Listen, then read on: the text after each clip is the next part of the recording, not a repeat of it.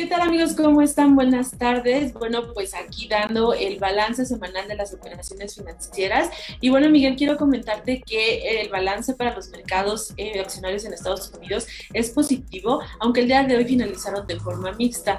Como hemos venido señalando, el tema relevante en las operaciones de los mercados tiene que ver con los reportes. Y bueno, el día de ayer hubo cierta presión por algunos reportes, sobre todo de la parte tecnológicas, en donde Intel eh, reveló que había tenido algunos problemas. El tema que habíamos estado alertando acerca del suministro de insumos eh, fue uno de los factores que motivaron una pequeña caída, sobre todo en la parte de las acciones tecnológicas y también para empresas como Apple, como Facebook, eh, Snap cayó de forma significativa y tiene que ver con problemas de regulación en materia de publicidad. Entonces, bueno, estos fueron como los eventos negativos de, de la jornada de hoy, pero te, como te comento, el balance en general trae buenos números, trae niveles máximos tanto para el Dow Jones como para el Standard Poor's y todos estos muy guiados de estas buenas perspectivas que se han venido generando en los reportes. Como te decía, hasta el momento de las empresas que ya han reportado, 83% está rebasando las expectativas del mercado a nivel de utilidades. Entonces, bueno, pues esto es favorable. Otro dato, bueno, de lo que podría comentarte es que empresas como AT&T, Amber y Verizon y Johnson Johnson eh, fueron las que tuvieron desempeños positivos y en términos generales compañías como Intel e IBM fueron las que tuvieron un desempeño a la baja. Por otro lado, eh, quiero comentarte que el día de hoy los inversionistas se mantuvieron positivos, esto porque Evergrande informó que pudo pagar el bono este que tenía pendiente el pago de intereses, no el bono de intereses sobre este bono por cerca de 83 eh, millones de dólares, está, lo está, está cumpliendo con esto, lo hizo en el tiempo límite, recuerdas que tenían un periodo de gracia de 30 días y bueno, pues alcanzó a cubrirlo. Y esto pues puso un poquito de tranquilidad también en las operaciones financieras, sabemos que todavía tiene algunos vencimientos importantes, pero este que era uno de los fuertes porque era en dólares, al menos ya lo cubrió, entonces los inversionistas están eh, finalizando la semana con esta noticia que de alguna manera sería positiva.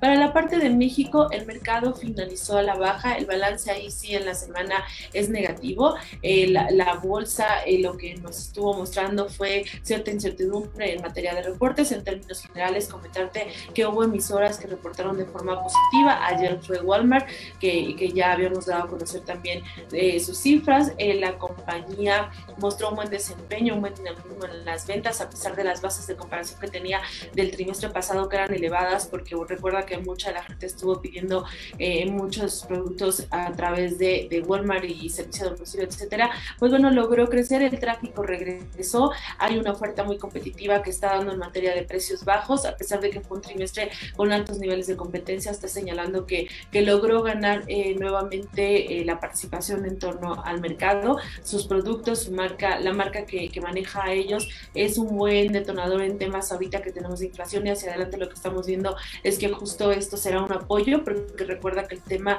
esencial para los siguientes meses va a ser el desempeño de la inflación. Y bueno, pues empresas como Alpec y como la compañía Alfa eh, también reportaron favorablemente y aquí lo que destacó fue que subieron sus guías de crecimiento para este año. Entonces, bueno, pues eso también luce alentador para, para el tema de los mercados. Y de forma neutral tenemos el reporte de Banorte en términos generales, aunque fue un reporte, no fue tan espectacular aquí de la compañía eh, lo que se está señalando es que tuvo una, un crecimiento en la carta de crédito del 2% y el banco estaría beneficiándose del incremento de las tasas de interés que vienen hacia adelante.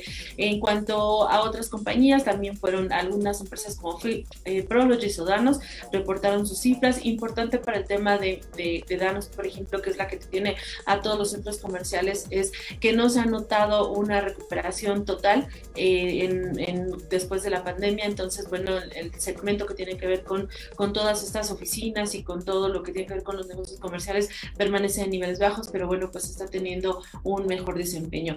Y bueno, pues eh, lo que se va a estar esperando para la siguiente semana, nuevamente mucha atención en cómo estarían las compañías dando a conocer sus cifras.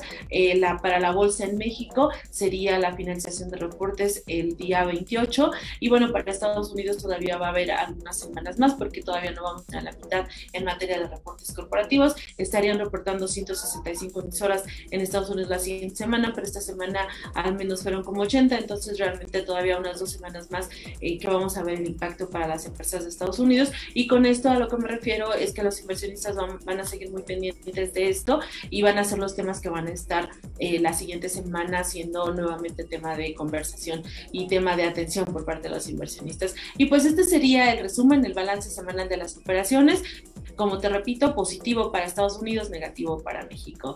Y pues bueno, pues muchísimas gracias y que tengan muy buen fin de semana.